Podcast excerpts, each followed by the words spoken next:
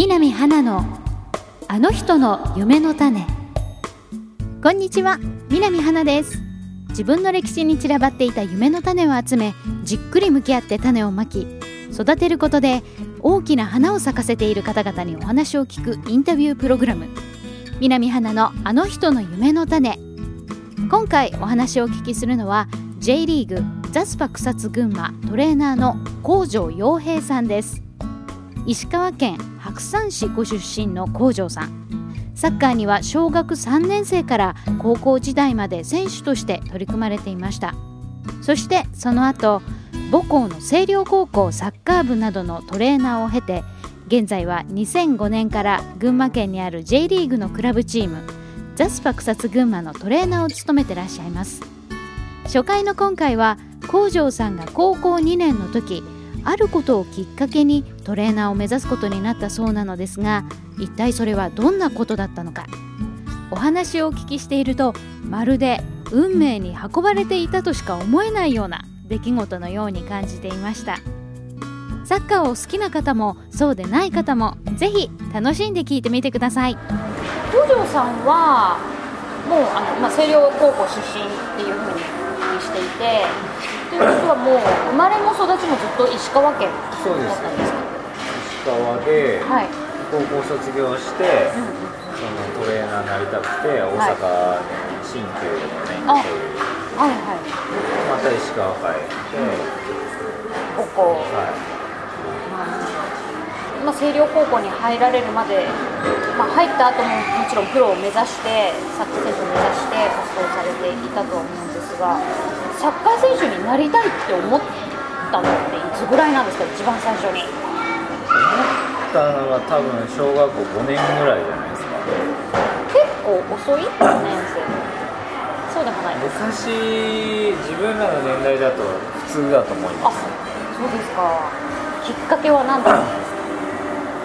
なろうと思ったきっかけですか、うん、あサッカーサッカーやりたいなとか。サッカーやりたいなと思ったのはたまたま小学校の2年の終わりに、はい、学校の教室に、うん、あのスポーツ少年団のサッカー入りませんかっていう紙が配られて、はい、まあなんとなくやってみるかなって、うんうん、それだけです。本当はドッジボールが好きだったんですでもそんなドッジボールのクラブなんかはなかったし、とりあえずやってみようかな。ドッジボールがでもドッジボールって楽しいですよね。そう小学校の子とか私も大好きだった。えー、ドッジボールがまあじゃあサッカーもいいかなっていうきっかけ。いいかなと思ったかもわからない。とりあえずやってみよう、うん。でやってみたらやっぱり面白い。やってみて、多分3年生の時はそんなに面白いと感じなかったと思うんですけど、はい、4年生から多分すごい好きになってな何があったんですか？4年生の時に分か。んない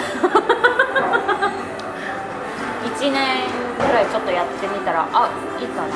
最初だから3年生の時にすごく覚えてるのは、うん、何回もやめたいなと思って思った記憶はあるんですけど、それはそれはなんかみんな自分よりうまく感じたっていうのもあるし、はい、まあいじめっ子がいた？っ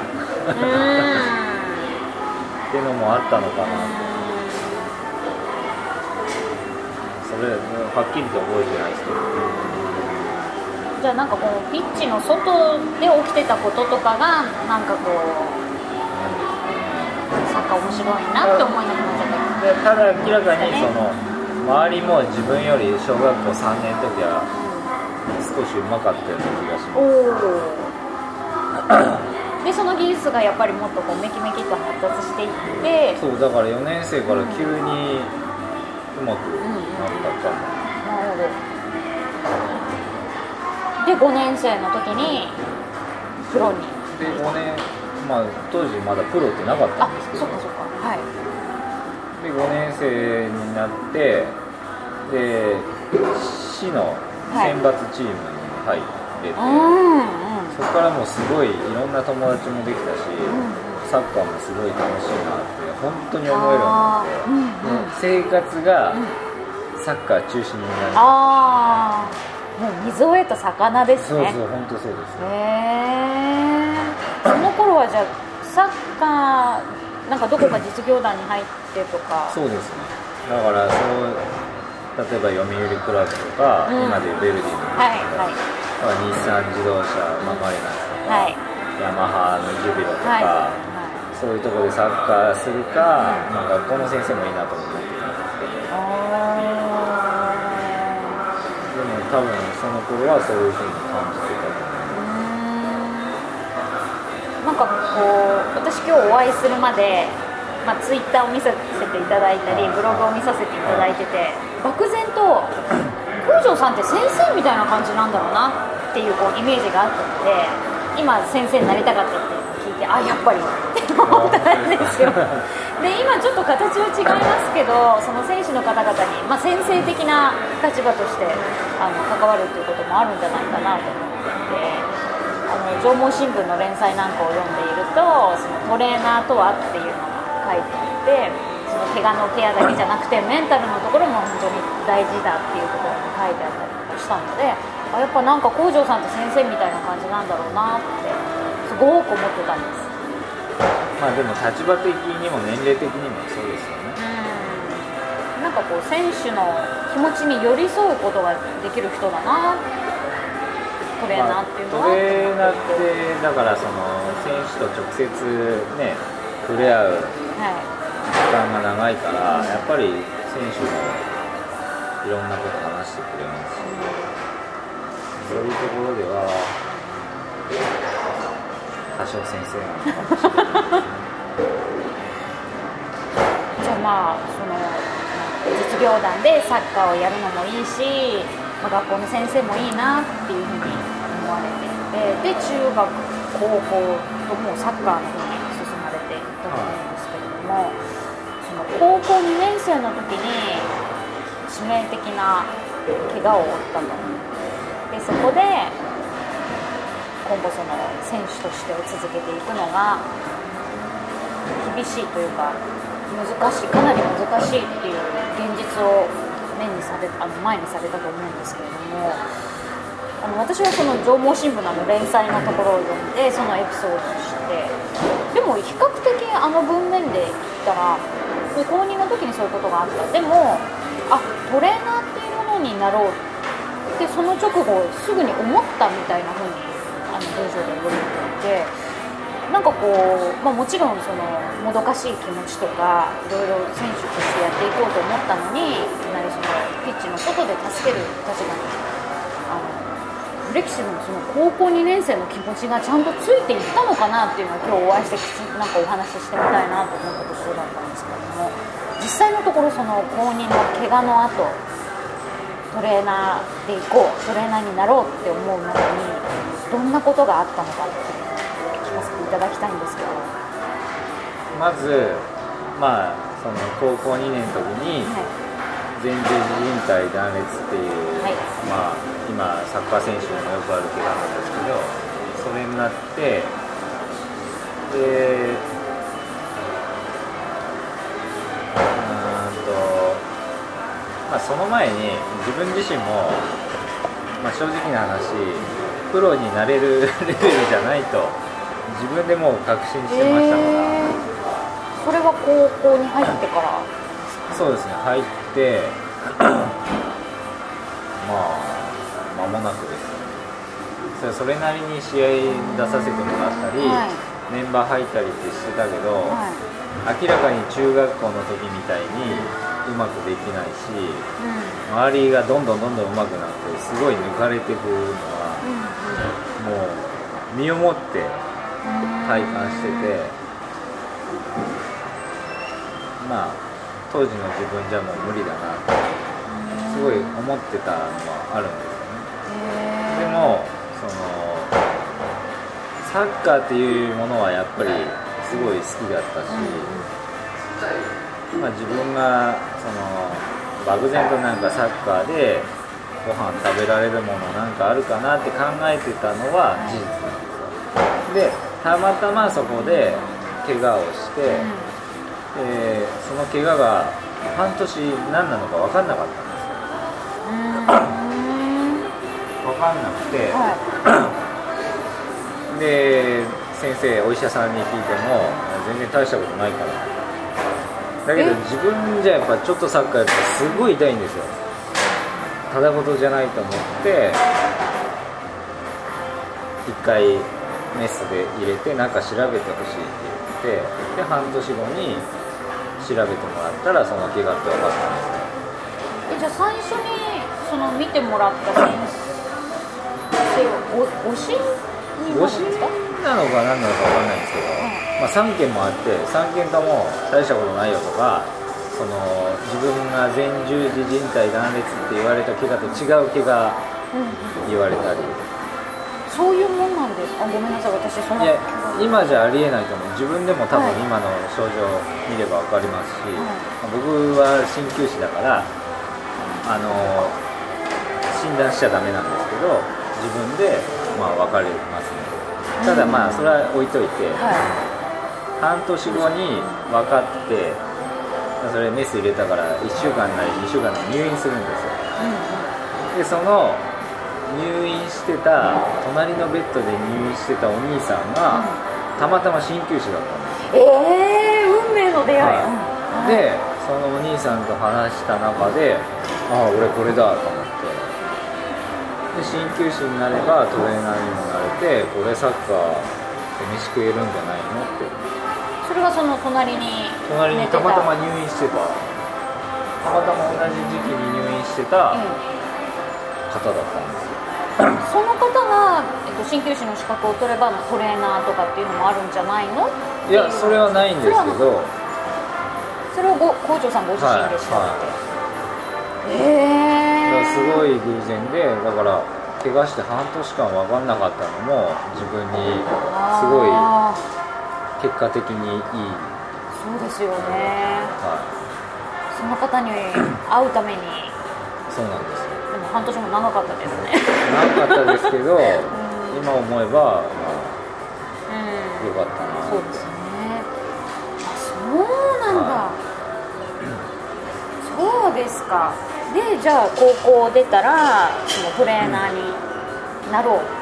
そのために鍼灸師の資格を取ろうということで、えー、金沢から大阪へ行かれた、でそれでどれくらいその鍼灸師の資格を取るまでに期間がかかるんですか？3年間学校行って、はい、でそれから国家試験なんです3年間と国家試験をパスすればもう試験は試験というか免許は取れて、はいじゃあ免許を取ったらすぐにまた石川に戻られたんですかそうです。で自分が中学校高校の時に通ってた整形外科で働かせてもらって、はい、でまたはい、うん、で違う病院行って、はい、でもその病院勤務の中じゃやっぱりそのトレーナーって活動できないから、うん、上の理事長とか上司に頼んでトレーナーもやらせてほしい、うん、で理解得て、病院勤務と同時に星稜高校とか国体選抜でトレーナー活動させてもらえるようまくなんか運ばれていったんですね。だからたまたま自分が卒業した星稜高校がサッカーの名門だったっていうのもあって、うんたまたま自分がトレーナーで行った時にたまたまたくさんの、J、生徒たちが J リーグの舞台に行って、でそいつらのおかげでやっぱいろんなあの J リーグ関係の教科部の方とかもとお会いできて、まあ、そういった縁で晴れて J リーグの舞台に来ること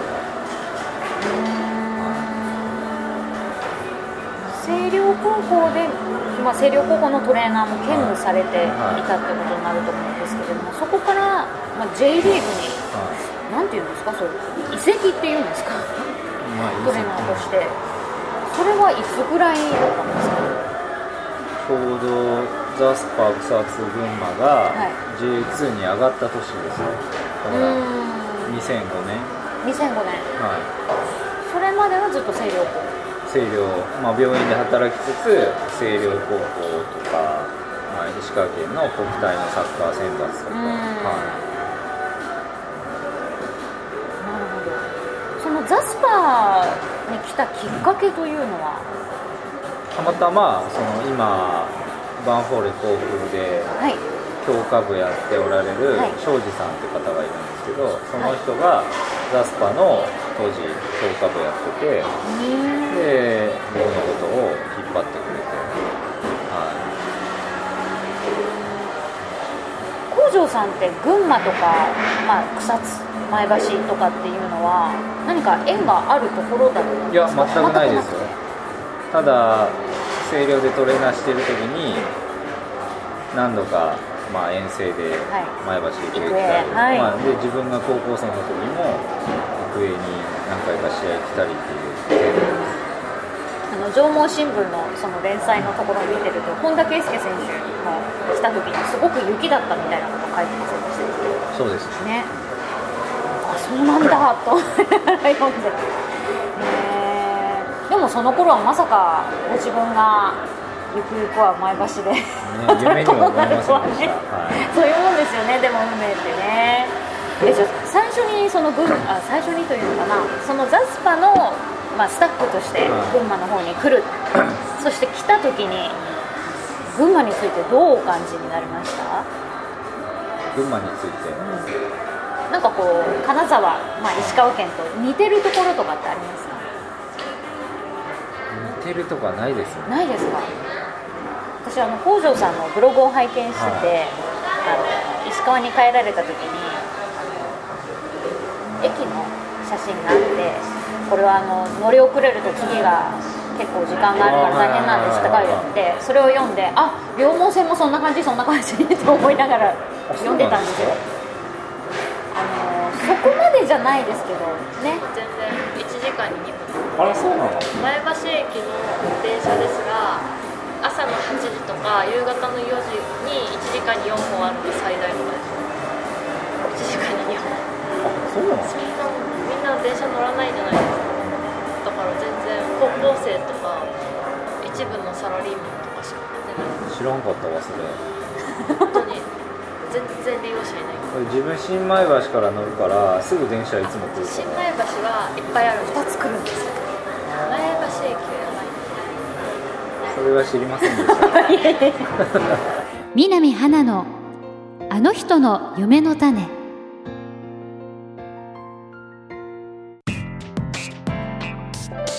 J リーグザスパ草津群馬のトレーナーをしていらっしゃいます工場洋平さんのインタビュー1回目を聞いていただきました。いかがでしたでしょうか、まあ、最後の方は群馬の電車事情の話になりましたけれどもえもう一人女性の方が出てきたと思いますがこれはえザスパ草津群馬の広報をしてらっしゃいます森田さんという女性の方です。え実はえ私も森田さんも偶然なんですけれども群馬県前橋市の出身っていうことであの工場さんに群馬の電車事情をレクチャーするなっていう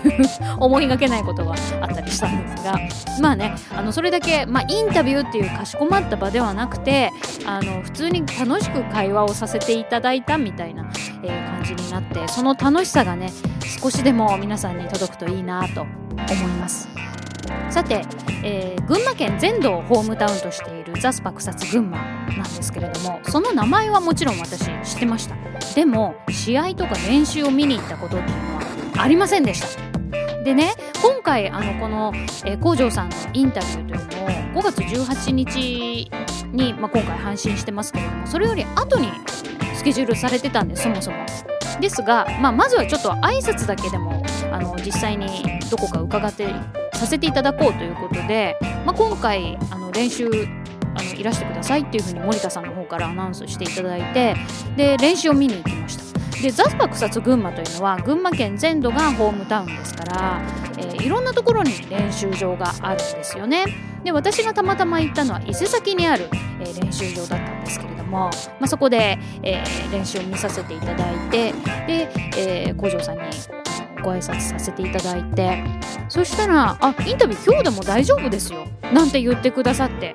びっくりしちゃいましたね。というのもその練習の翌日には、えー、前橋にある、えー、正田醤油スタジアム群馬ここで、えー、ホームゲームの公式戦がね予定されているということだったのでそんな試合の前日に大丈夫なのかって思ったんですけどこの工場さんの気さくさのおかげで